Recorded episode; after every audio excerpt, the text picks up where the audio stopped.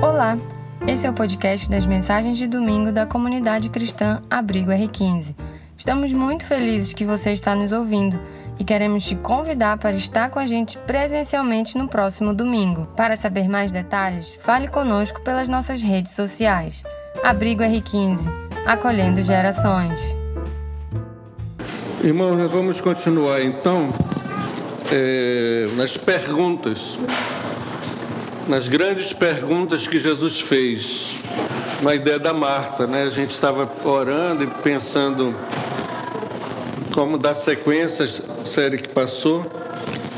Ah, pai, por que, que a gente não faz sobre as grandes perguntas de Jesus? Eu disse, ah, ótimo, maravilha. E aí nós vamos dar continuidade. É, eu só queria o seguinte: se você pudesse se esforçar ao máximo para ouvir, isso vai requerer um pouco de exercício, vai requerer um pouco de, de persistência, para que a gente não caia no erro de vir à casa de Deus, vir ao, à comunidade, a um grupo de pessoas que reúnem para falar de Cristo, para louvar o nome de Deus, e de repente a palavra vem, está no ar, está tá palpável e ela não entra, não, não muda, não transforma. Porque às vezes a gente está de corpo presente, mas a, a, o espírito e, o, e a mente está divagando. Nós estamos já aí quase na metade do mês, não sei quantos tem boleto para pagar ainda. mas prova para fazer, trabalho para entregar, problemas na família, um exame que vai receber para um diagnóstico. Enfim, é muito fácil a nossa mente se dispersar, né? Então, eu gosto muito desse texto de 2 Coríntios, capítulo 4, fala que é possível que as nossas mentes sejam levadas cativas à obediência de Cristo ser capturada, né? Arrebatada para ter uma coesão de pensamento para se apropriar daquilo que Deus tem para nos dar. O nosso texto é esse, João capítulo 8. João 8. Jesus, porém, foi para o Monte das Oliveiras. Ao amanhecer, ele apareceu novamente no templo, onde todo o povo se reuniu ao seu redor e ele se assentou para ensiná-lo. Os mestres da lei e os fariseus trouxeram-lhe uma mulher surpreendida em adultério. Fizeram-na ficar em pé diante de todos e disseram a Jesus: Mestre, esta mulher foi surpreendida em ato de adultério. Na lei, Moisés nos ordena apedrejar tais mulheres. E o Senhor, que diz? Eles estavam usando essa pergunta como armadilha a fim de terem uma base para acusá-lo. Mas Jesus inclinou-se e começou a escrever no chão com o dedo. Visto que continuavam a interrogá-lo, ele se levantou e lhes disse: Se algum de vocês estiver sem pecado, seja o primeiro a atirar pedra nela. Inclinou-se novamente e continuou escrevendo no chão. Os que o ouviram foram saindo, um de cada vez, começando pelos mais velhos. Jesus ficou só, com a mulher em pé diante dele. Então Jesus pôs-se em pé e perguntou-lhe: Mulher, onde estão eles? Ninguém a condenou? Ninguém, Senhor, disse ela. Declarou Jesus: Eu também não a condeno. Agora vá e abandone sua vida de pecado. Olha para esse texto e a gente pensa ou tem algumas ideias sobre ele. Quando você ouve falar dessa mulher, você pensa em quê? Ah, isso aí não é comigo não, né? Ah, eu nunca, eu fui muito pacato a vida toda, nunca fumei, nunca bebi, nunca chamei palavrão, nunca chutei o cachorro. É vida normal, não tem nada a ver com essa mulher, né? E geralmente a gente aplica esse texto para os outros, né? Porque a gente não, não é pecador de, desse tipo, né? para fazer um pecado hediondo desse, inominável, abominável. E eu fico pensando, a gente pensa em algumas pessoas que, que eram pecadoras de fato, né? Afinal, nós não somos assim como ela. Mas os outros podem até ser que são. Né? A gente pensa assim. Aí me lembrei é, de Paulo. Paulo era um cara que, apesar de ser religioso, ele era um assassino. Ele pediu autorização dos, do, do, magistrado romano e do tribunal dos judeus para matar os, os cristãos. Aí pensei também em John Newton, que foi o autor dessa, desse hino, é, Graça Maravilhosa, o Amazing Grace, né? que não é aquele maravilhosa graça maior que o meu pecado, é o outro. Oh, graça. Ah, tu está cantando em inglês, é? Olha, linda. Tudo bem, Marilena. Então, é, esse camarada, John Newton, lá aí por banda aí da, dos idos de 1700, ele era um traficante de escravos. E ele, é, numa dessas viagens com, de navio negreiro, carregando escravos, houve uma tempestade, ele entrou numa crise enorme. E ele, numa crise de pânico, ele busca Deus, ele encontra Deus, e como resultado da graça de Deus na vida dele, ele aceita Cristo e escreve esse hino. Né? Ou então pensar na Susan Atkins, que era uma dos, uma dos, dos membros da, da seita de, de Charles Benson, né? que foi que entraram na casa de Sharon Tate, fizeram aquela chacina, ela estava presente. E depois na prisão ela tem um encontro com Cristo, se converte, escreve um livro, Filha de Satanás, Filha de Deus. Maristela leu lá em Recife esse livro, não foi? E aí eu me lembrei, eu estava querendo lembrar o nome dele, o Pereira, uma, um exemplo bem atual. Nós conhecemos o Pereira, ele era um justiceiro, ele era um miliciano. Ele fazia justiça com as próprias mãos e tinha na carreira dele muitos assassinatos. Ele foi preso e novamente na prisão foi é, apresentado a Cristo.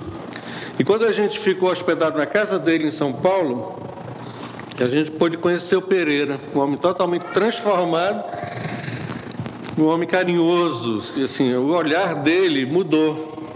Se a gente fosse olhar é, a fisionomia dele antes em fotografia, a fotografia dele após ter tido um encontro com Cristo totalmente sereno, um homem amoroso, cheio de meiguice, o Pereira. Então a, a pergunta é: como é que nós vamos nos aproximar desse texto? Achando que ah, isso é para crente inveterado, com, que faz um tipo de pecado que não tem nada a ver comigo, ou você entender que você é pecador também. A Bíblia fala: todos pecaram, estão desviando do alvo, estão é, não cumprindo a lei de Deus. E Jesus falou: que todos nós potencialmente somos essas pessoas que nós acabamos de citar aqui como exemplo. Aí dentro do seu coração, mesmo você que teve uma vida pacata, que nunca teve grandes erros e cometeu pecados hediondos, o potencial está aí, latente. O assassinato, a loucura, a inveja, o adultério, essas coisas horrorosas, Jesus falou, está dentro, está como um vulcão aí só esperando a ocasião certa para aflorar. Então, amados irmãos, a gente vai pensar em Jesus. E essa manhã eu queria que você pensasse que a agenda de Jesus está aberta para você. Sempre foi assim. Lembra quando ele vai caminhando, multidões, a gente apertando. Jairo chega, pede ajuda. Jesus diz: Sim, eu vou para tua casa. No meio do caminho, vem uma mulher, toca nas suas vestes. E Jairo fica preocupado, porque o tempo está passando, está correndo contra. Aí alguém diz: Olha, tua filha já morreu, nem, nem incomodes mais o mestre. Jesus ainda tinha agenda para Jairo. Chega lá, fala a menina, a menina levanta, se ressuscita.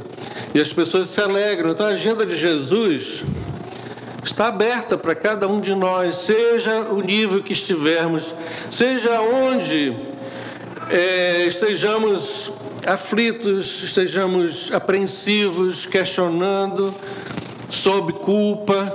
Jesus tem uma agenda. E a gente vai abrir aqui uma, uma espécie assim de, de brecha dentro da própria agenda de Jesus. A gente vai encontrar um bocado de coisa acontecendo oração, ensino, lição, pergunta didática e finalmente liberdade. Então a gente então vamos pensar num dia de Jesus. O que a gente pode entender aqui é que Jesus passou a madrugada no Monte das Oliveiras. Ele depois que as multidões atendeu as multidões, ele foi para um lugar separado. E ele fazia da oração a sua rotina diária. Ah, eu oro em espírito em qualquer lugar. Amém. Mas tem momentos que você pode dedicar, né? Separar o tempinho, a gente chama de hora silenciosa, chama de é, hora tranquila, né? É o monte, é o lugar onde Jesus orava. Ele buscava esses lugares, né? Por exemplo, Mateus 14, 23. E tendo despedido as multidões, Jesus subiu ao monte a fim de orar sozinho. Ao cair da tarde, lá estava ele só. Então, olha só, o nosso mestre vai nos ensinar agora como deve ser o nosso dia. Jesus vai para o Monte das Oliveiras orar, ele vai passar a noite em oração. Ele, no meio daquele afã, no meio da, de todas as demandas que, que o dia exigia, ele sempre tinha esse hábito de, se, ir para um lugar solitário para orar.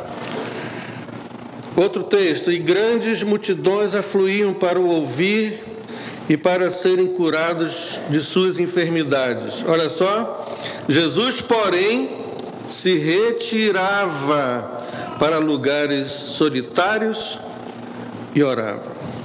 Então tem muitos textos, esses aí são alguns que a gente pode pensar. Agora, qual é o alvo da oração? Por que, que Jesus orava sendo Deus? Olha, Deus, cara, era o Deus homem na terra. Então por que, que Jesus precisava orar? E por que, que nós precisamos orar? Alguém responde? Para Deus atender minha oração, né? Relacionamento, Relacionamento com Deus.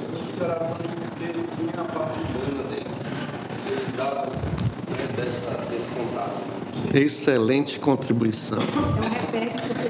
Jesus orava porque ele era humano e filho de Deus e precisava repor as energias, exatamente. Exatamente, a, a busca de, de, de, Jesus era para ter comunhão com o Pai. Tem um refrão no, no, nesses textos aqui que eu estou colocando, vocês podem anotar, podem tirar a fotografia do slide também. O refrão é: Ei, não me detenhas, porque eu vou para junto do Pai. Quantas vezes Jesus falou isso? Vocês vão orar e Deus, eu vou, e Deus vai atender a oração de vocês, porque eu vou para junto do Pai. E esse é um relacionamento de amizade, comunhão. Né? A gente tem as nossas dificuldades de referência de pai humano, um pai ausente, um pai indiferente, um pai bruto. Mas, via de regra, a ideia de pai, alguém solícito, alguém solidário, alguém que está presente, alguém que ouve, alguém que acolhe, alguém que sempre está pronto para abraçar e acolher. E a palavra aba revela esse, essa intimidade. Então, por que, que Jesus orava também?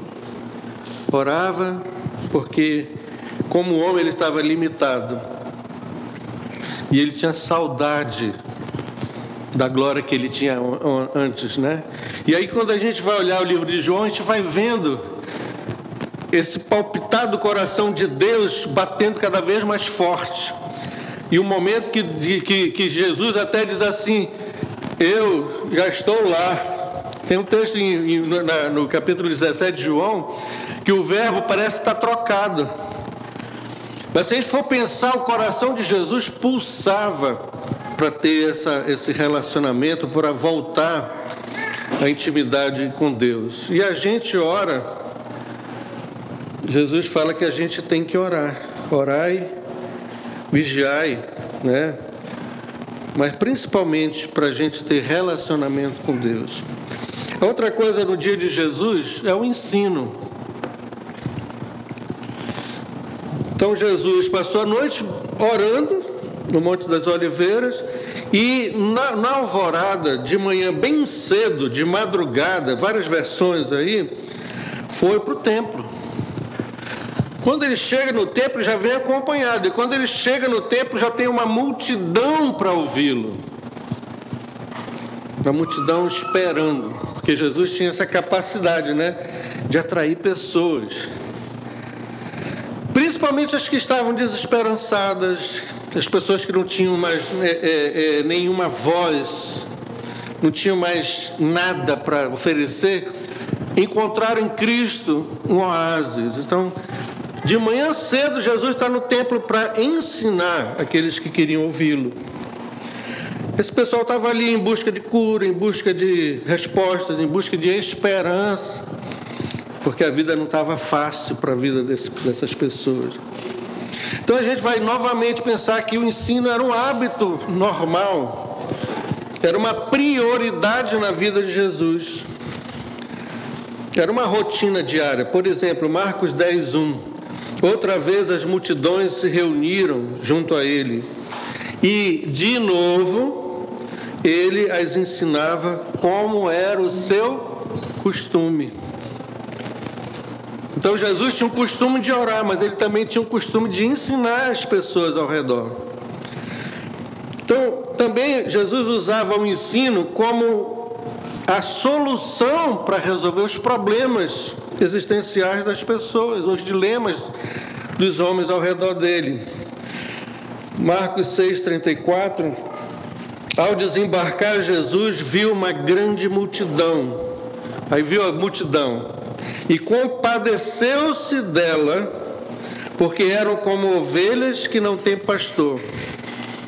A gente vê, às vezes, nossa pátria, nossa, nosso povo sofrido, os políticos comendo caviar em salas com ar-condicionados, alcochoadas e atapetadas, discutindo, e às vezes discutindo, e às vezes, poxa, eles são inimigos, mas depois ficam tomando cafezinho junto, e o povo está sofrendo, e a igreja está adormecida, né? Então, quando diante de uma situação difícil de se resolver, que não pensem, não é a política que vai dar solução para nós. Nunca deu. Desde Cabral, porque vai dar agora. Não é? Cabral. O Cabral? Ah, já tem a cabeça política, minha mulher. O Cabral, Pedro Álvares Cabral. Tudo bem. Então, diante do dilema, diante da miséria, diante das necessidades extremas do povo, Jesus ensina. Marcos 6,34. Ao desembarcar, Jesus viu uma grande multidão e compadeceu-se dela, porque eram as ovelhas que não têm pastor, e começou a ensinar-lhes.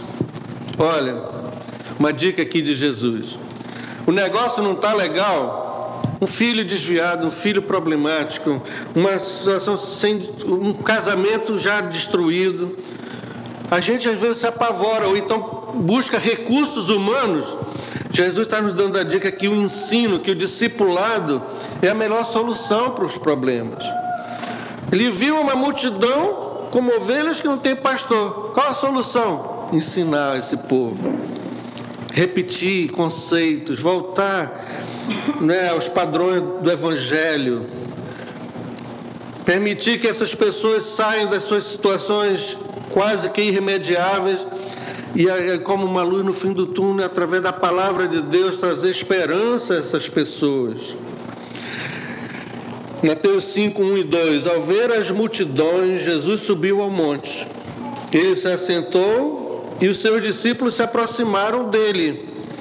Então passou a ensiná-los. Isso aí é o prenúncio do monte, do sermão do monte, né? Então Jesus tem uma lição para dar para todo mundo. Mas lembra que aqui os discípulos se aproximaram. Ele está dando uma lição primeiro para os discípulos, que ele sabe desse princípio. Não a questão genérica, mas a ideia de forjar o caráter de um grupo de pessoas que possa multiplicar o ensino para alcançar o máximo de pessoas possível.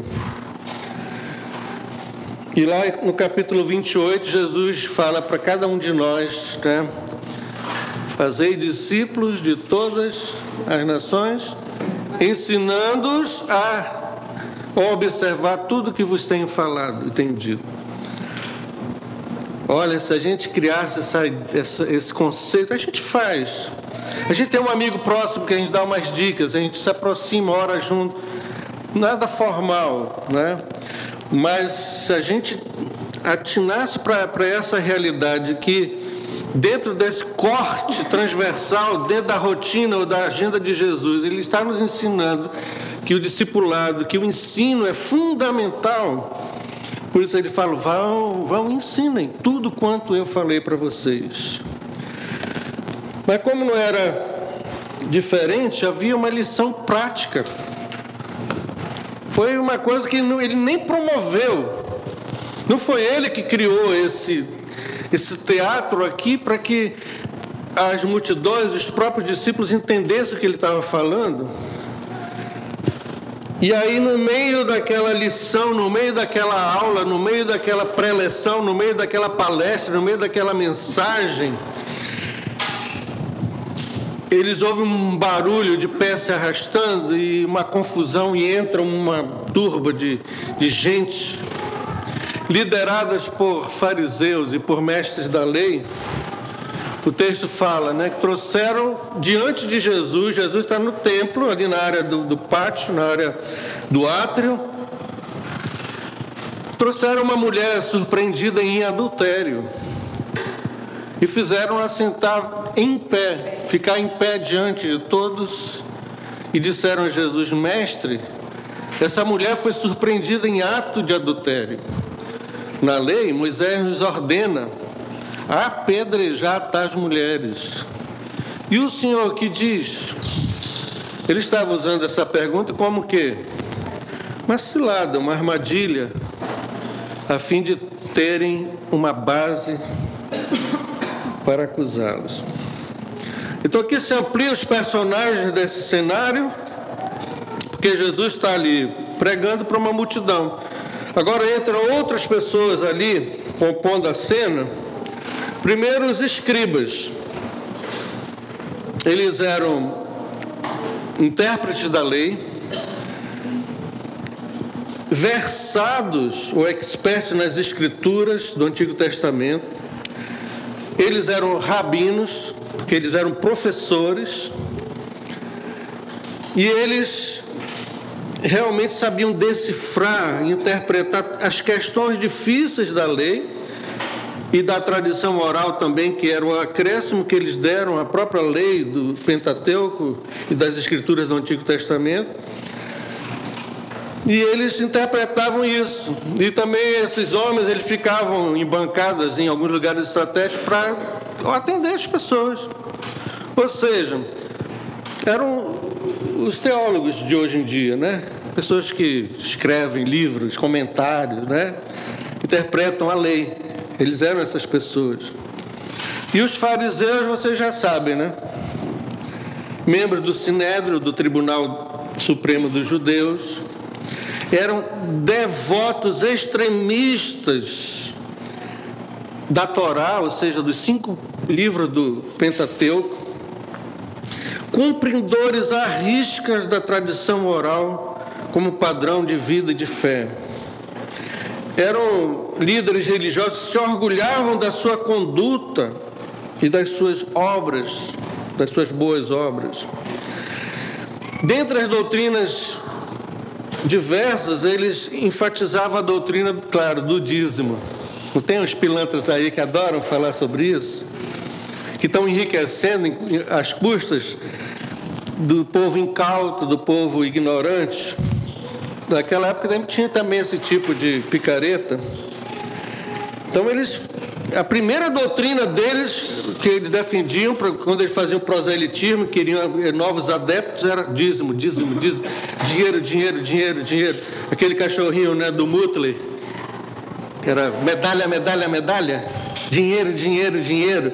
Carro do ano, fazendas e, e mansões em, em, nos Estados Unidos, né? Dinheiro. E a outra doutrina era o sábado, que eles também. Lembra que Jesus se entreveu muito com essa questão do, do sábado. E eles eram rigorosos e meticulosos no cumprimento da lei e dos acréscimos da lei. Por exemplo, olha só. Se uma pessoa tivesse um problema de garganta inflamada, pigarro, garganta irritada, no dia de sábado, ele tinha que tomar pelo menos um vidro de vinagre, se possível, mas ele não podia fazer gargarejo, porque isso caracterizava algum tipo de trabalho no sábado. Então eram pessoas meticulosas, aqueles crentes chatos, sabe? Pastor chato, que fica, fica regrando e fica, fica vasculhando, fazendo escândalo na vida dos irmãos. Então os fariseus lançavam uma carga insuportável sobre os adeptos e eles mesmo carregavam nem com o dedo. Jesus criticou muitos fariseus. Então foi essas pessoas marcadas pela hipocrisia, pelo orgulho, orgulho, pelo exibicionismo. E aí dentro dos fariseus havia gente fina também, pelo menos no Novo Testamento nos declina dois desses fariseus. Um era Paulo, que era um fariseu sincero, e Nicodemos, que mais tarde se converte e defende Jesus diante do sinédrio. Então esse grupo, composto de escribas e fariseus, arrasta uma mulher flagrada, flagrada em adultério. No versículo 13 fala sobre isso. Arrasta essa mulher Mulher, mulher no, no Novo Testamento já é malquista, já é mal amada, já é vista como um ser de segunda categoria. Ainda mais sendo adúltera, aí soma mais ainda, né? Interessante essa questão. Traz uma mulher flagrada em adultério. Mas o, o, o próprio Novo Testamento, a palavra de Deus não fica bisbilhotando a vida dela, né? Né? Os fofoqueiros de pedaço, do, do, do pedaço já, já, iriam falar assim, mas peraí, peraí. Quantas vezes foram em. Né? Quantas vezes foram? Hum. Hã? Com quem? Com quem era? Quem era a pessoa que ela estava, né? Será que ela foi na casa dele ou ele foi na casa dela? Será que foi na cama ou se foi no banheiro? De nada disso. E eles vêm com esse papo, a lei de Moisés nos manda, lá em Levítico 20, 10, Deuteronômio 22, fala realmente que pessoas em adultério, tanto o homem como a mulher, né? E cadê o adúltero na história, né? Então a confraria dos religiosos machistas da época, claro, levaram só a mulher e o adúltero saiu pela janela, né? Pela lei tinha que trazer também duas testemunhas. Havia todas umas coisas que, que precisavam ser feitas, que eles não ligavam, porque eles queriam, na verdade, não era nem matar a mulher, não era essa questão de permitir a pena capital, de, de matar a mulher. Eles, na verdade, usaram a mulher como um caso, como uma peça jurídica. O objetivo deles aqui é pegar Jesus numa cilada. Então esse pessoal aqui, eles montaram tocaia, tem esse negócio, ficaram na casa da frente com o binóculo olhando, né? de, a noite inteira, os movimentos e tal, né? criaram essa uma emboscada. Ficaram espreitando a vida dos dois, invadiram a casa onde essa mulher e esse homem estavam, mas levaram só a mulher. O homem ficou impune. Jesus, o que, é que o senhor diz? Olha, a lei de Moisés fala que deve apedrejar. O que, é que o senhor fala? Era uma cilada.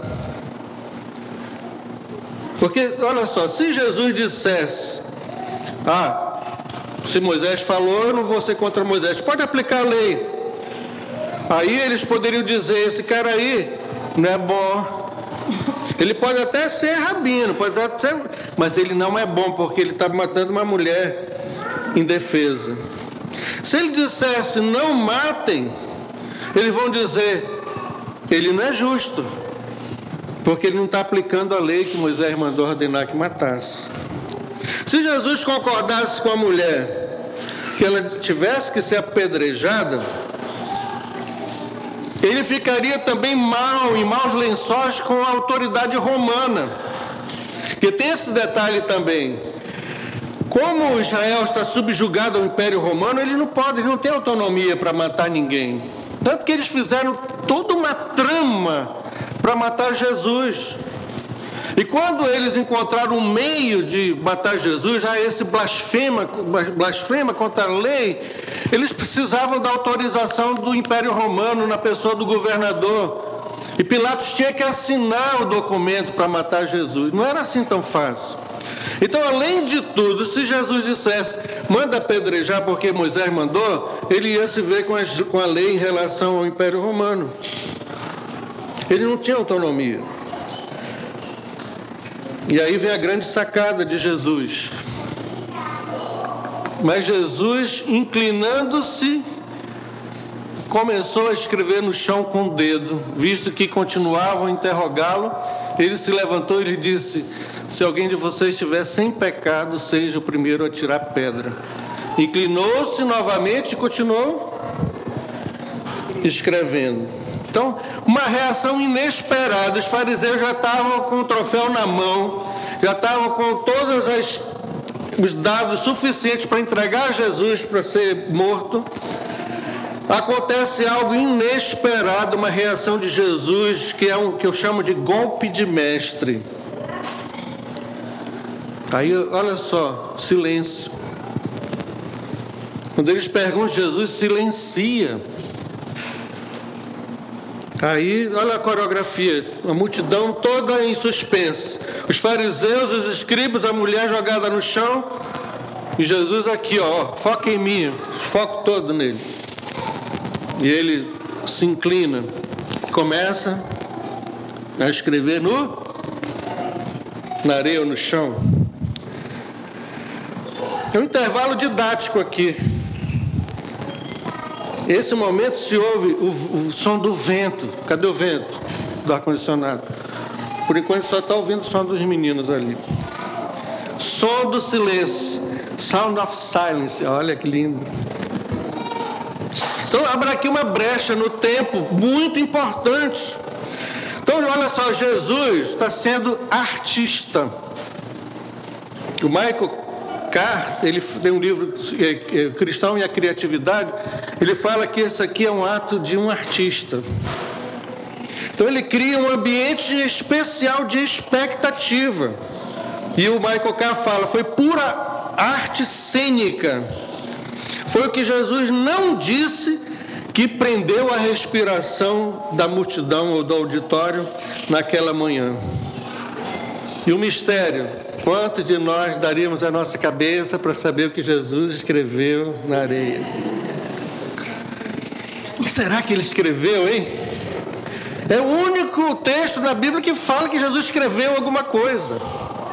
E na areia, nem era nem para ser lapidado numa pedra, no mármore, para ficar para a posteridade, não, foi na areia. Será que ele escreveu os dez mandamentos e por isso o pessoal ficou incomodado? Alguns documentos antigos que não são muito respeitáveis falam que ele estava escrevendo o pecado de cada um. Já pensou? O pessoal olhava assim, estou ali. lascado. Mas 10 horas só escrevendo. Ou então, gente, nada de especial. Olha, não sei quantos me acompanham no Instagram, mas eu tenho um personagem chamado Cuca, que é um hippie, cabeludo e barbado. Esse desenho me acompanha desde muito tempo. Então, quando eu estou bisonhando, quando eu estou assistindo aula, quando eu estou assistindo um curso, quando eu estou assistindo uma palestra, eu desenhava um camarada narigudo, barba e cabeludo. Era inconsciente, o barbudinho lá. No autorretrato. Como é que... O que é que você desenha? A Helena faz uns, uns espiraizinhos assim quando ela está tá entretida, está ouvindo alguma coisa. O que é que você desenha? Estrelinha? Não é assim que a gente faz? Quem faz isso no caderno, no papel? Pode ser que Jesus estivesse só ali, matando o tempo, fazendo estrelinha, fazendo barbudinho, fazendo. Né? Ninguém sabe. De qualquer forma, o que Jesus fez foi genial, foi inesperado, foi intrigante, surpreendente e criativo, pura arte. E criou o que ele queria, o silêncio que incomodou. Os religiosos insistiram então na pergunta, né? E aí Jesus reage. Se levanta e lhe diz: Se algum de vocês estiver sem pecado, seja o primeiro que atire pedra. Esse é o próximo slide. Olha só, gente, olha o hiato aqui, né? A palavra de Deus fala que todos nós somos pecadores. Todos. Pense na pessoa mais filantrópica, mais inteligente, mais dedicada, que renunciou tudo. Pense num grande da vida. Ou um missionário importante. Todos pecaram. Estão separados da glória de Deus. Aí outras versões falam carecem da glória de Deus. Se alguém de vocês estiver sem pecado, seja o primeiro a tirar pedra. Ou em outra versão, aquele que dentre vós, ninguém vai escapar dessa pergunta. Todo mundo que está aqui, circunscrito nesse círculo de pessoas, estiver sem pecado, seja o primeiro que lhe atire pedra.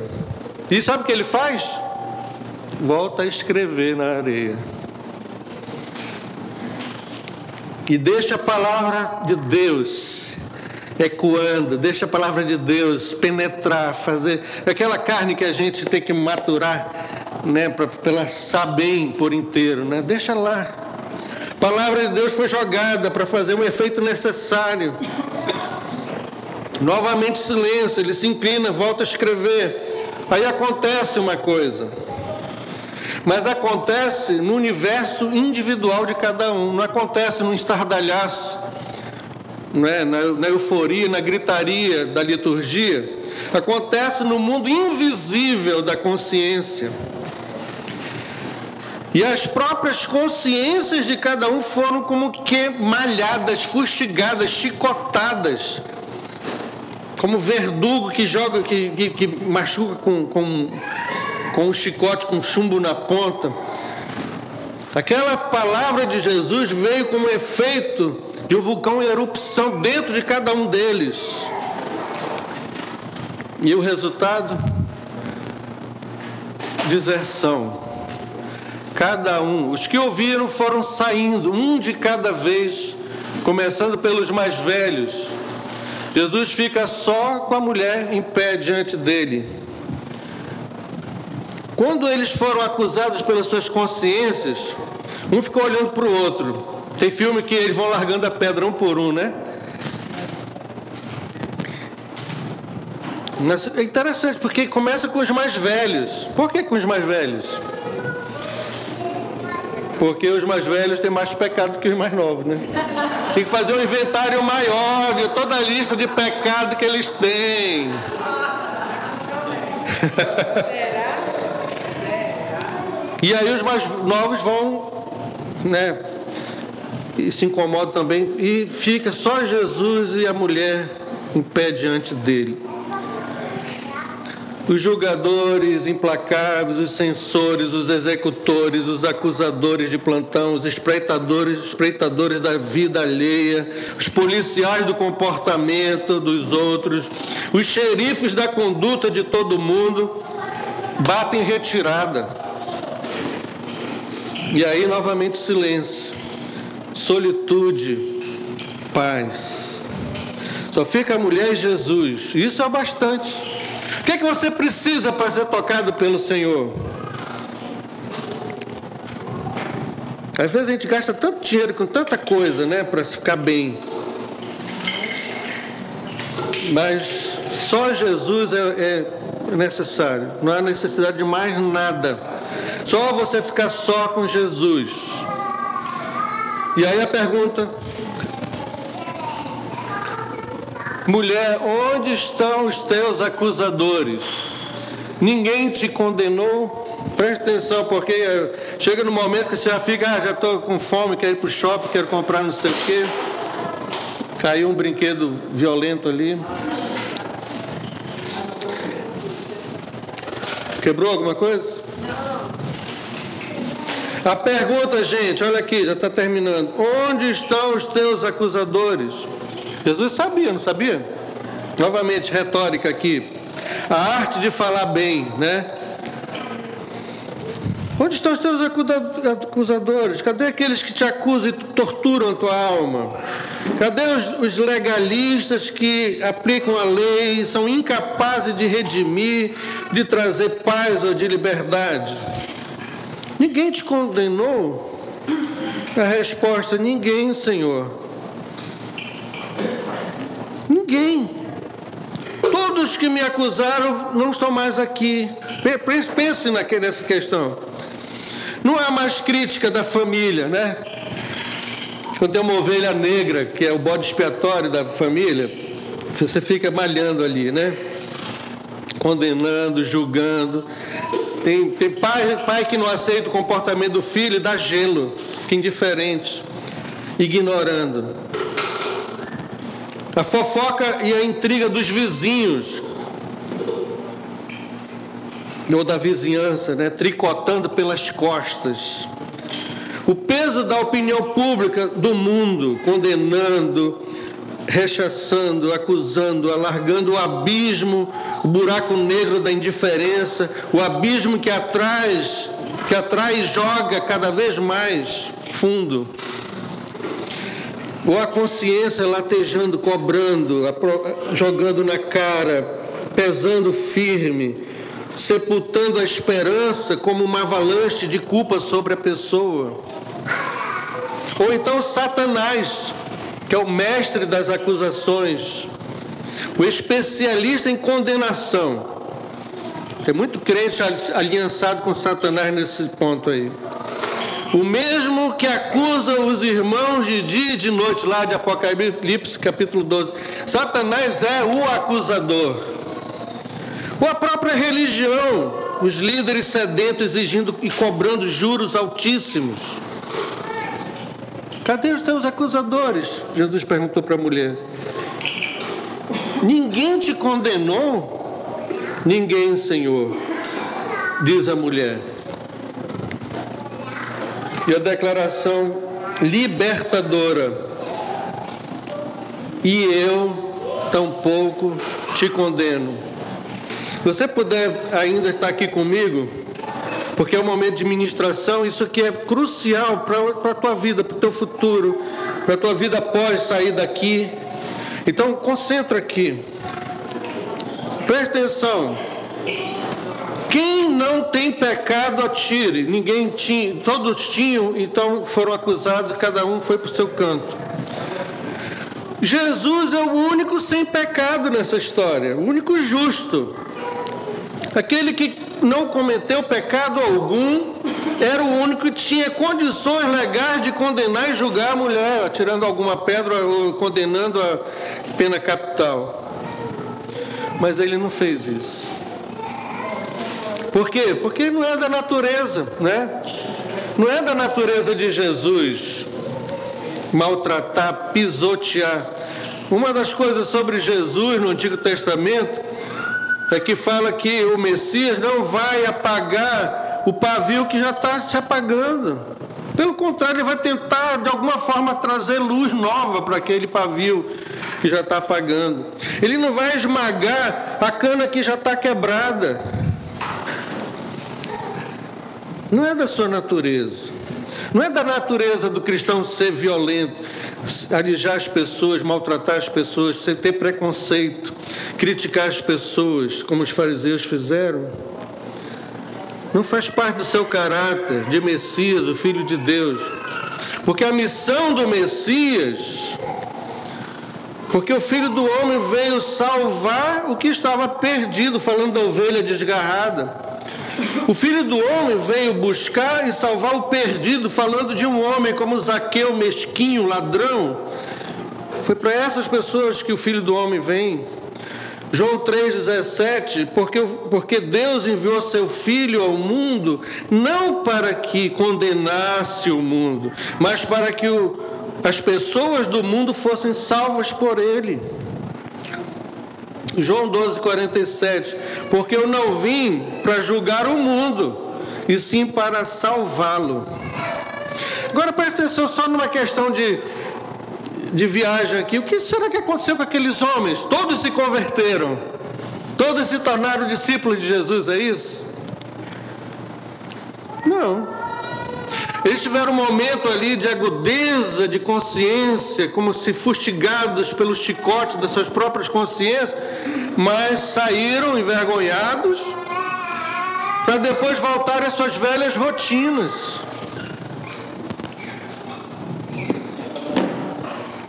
A sua rotina mortal, continuaram sendo julgadores, executores, censores da vida alheia, continuaram na normalidade, na mesquinhez de sua religião, religião legalista e obscura. Agora presta atenção, não há uma condenação, sim, mas não é Jesus que condena ninguém. Você sabia disso? Olha que eu estou falando, é um furo aqui, viu? Furo de reportagem. Se você falar o contexto de João 3, não é Jesus que condena, ele falou: Eu não vim para julgar ninguém, mas as minhas palavras vão julgar essas pessoas no dia do juízo final. Em outro contexto, Jesus fala que as atitudes, as opções dos homens é que levam os homens a se perderem. Eu não condeno, Jesus falou. Eles se condenam por si mesmos através das suas escolhas, porque no contexto de João 3 fala, porque eles amaram mais as trevas do que a luz. As opções dele de escolher o mal. E o inferno começou a habitar no coração deles antes de eles serem lançados no inferno.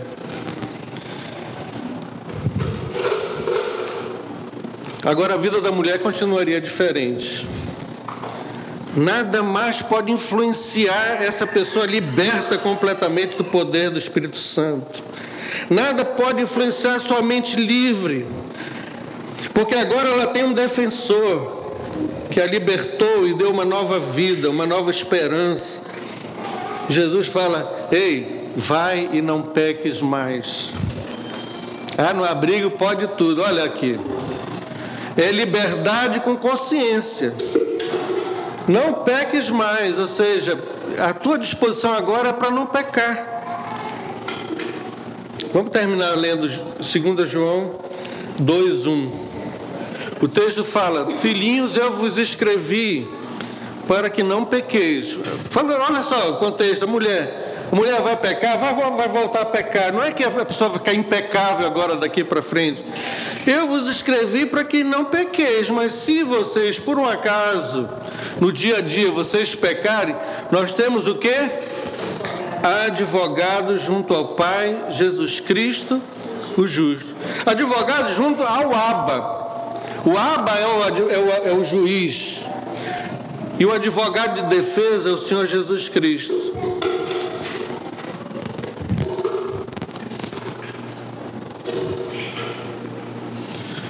Gente, vamos ficar de pé um pouquinho, mas queria que você continuasse pensando nessas coisas.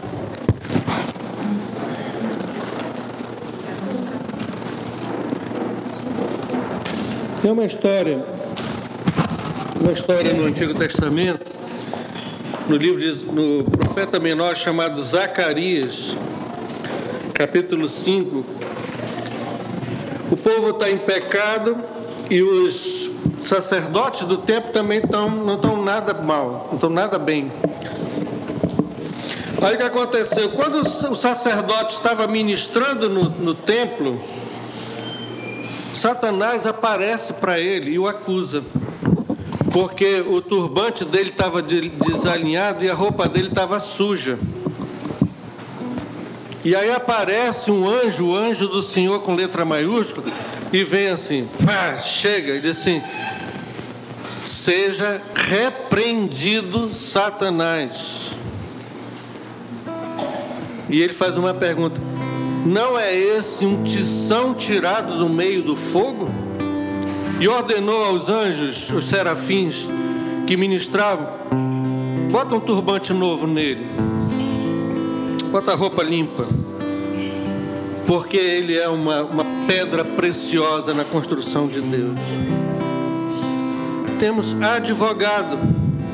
Satanás, às vezes, gente próxima e amada, nos apunhala, nos trai, dá gelo em nós. A gente fica meio de, de acusadores, os mais variados. Geralmente a gente aplica um texto como esse aos pecadores de plantão, não para nós. Mas a pergunta que eu faço essa manhã é: com qual grupo, com qual personagem você se identifica aqui? Você se identifica com a multidão impassível, amortalhada de tédio ali, que não tem expressão, não tem fisionomia?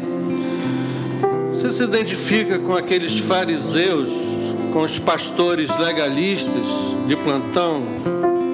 ou os teólogos de carteirinha ou de gabinete. Você se identifica com essa mulher? Todo mundo saiu, apesar de terem sido sensibilizados em suas consciências, voltaram à sua prática normal, à sua rotina mortal. Mas uma pessoa saiu livre e abençoada naquela manhã, a mulher que outrora era adúltera. Dizem na tradição que ela se, o nome dela era Susana. Ela se tornou uma, uma seguidora apaixonada por Jesus. Depois ela seguiu o apóstolo Tiago nas suas incursões missionárias. Se tornou uma crente fiel em Cristo. É a tradição que diz, a Bíblia não diz. Queria que você inclinasse sua cabeça agora em vez de jogar culpa, transferir essa história para outros, diz assim: Eu sou essa mulher. Eu preciso de redenção, eu preciso de livramento, eu preciso que esse, essa bigorna pesada de culpa que às vezes me, me atormenta seja tirada. Eu estou sob acusação de todos os lados, a minha consciência, a religião, o mundo, muitas pessoas ao redor. Mas eu quero hoje sair daqui transformado pelo poder do Espírito Santo. Nova pessoa. Mesmo um crente diferente, porque eu não quero ser um crente como os demais que são executores, são xerifes do comportamento alheio. Senhor nosso Deus, eterno Pai, pedimos a tua bênção para cada um de nós aqui. Da mesma forma, somos um grupo nome. A tua promessa é que um grupo como esse, um ou dois ou mais, o Senhor está no nosso meio. Aqui certamente tem a mente a consciência e o peso da autoridade masculina, autoridade paterna, materna alguém que machucou e acusou, e a gente está às vezes sob essa avalanche de culpa e acusação. Mas o Senhor está aqui. O Senhor vai despedir, o Senhor vai fazer bater em retirada todos os acusadores. E vai nos deixar hoje de manhã aqui de frente só com o Senhor. Isso basta. Vai passando no nosso meio, vai fazendo cafuné, vai fazendo carinho em cada uma das pessoas que estão aqui, desse pai afligido porque a consciência acusou a pornografia pelas madrugadas. A mente dessa mulher também tão dispersa, tão perturbada. O filho que quer se mostrar irredutível, impassível em relação aos pais. Passando Jesus de Nazaré sobre as nossas vidas agora. Põe as tuas mãos sobre cada um de nós. Ministra a bênção, ó Deus, da liberdade em Cristo. Pedimos em nome de Jesus, meu Pai. Em nome de Jesus.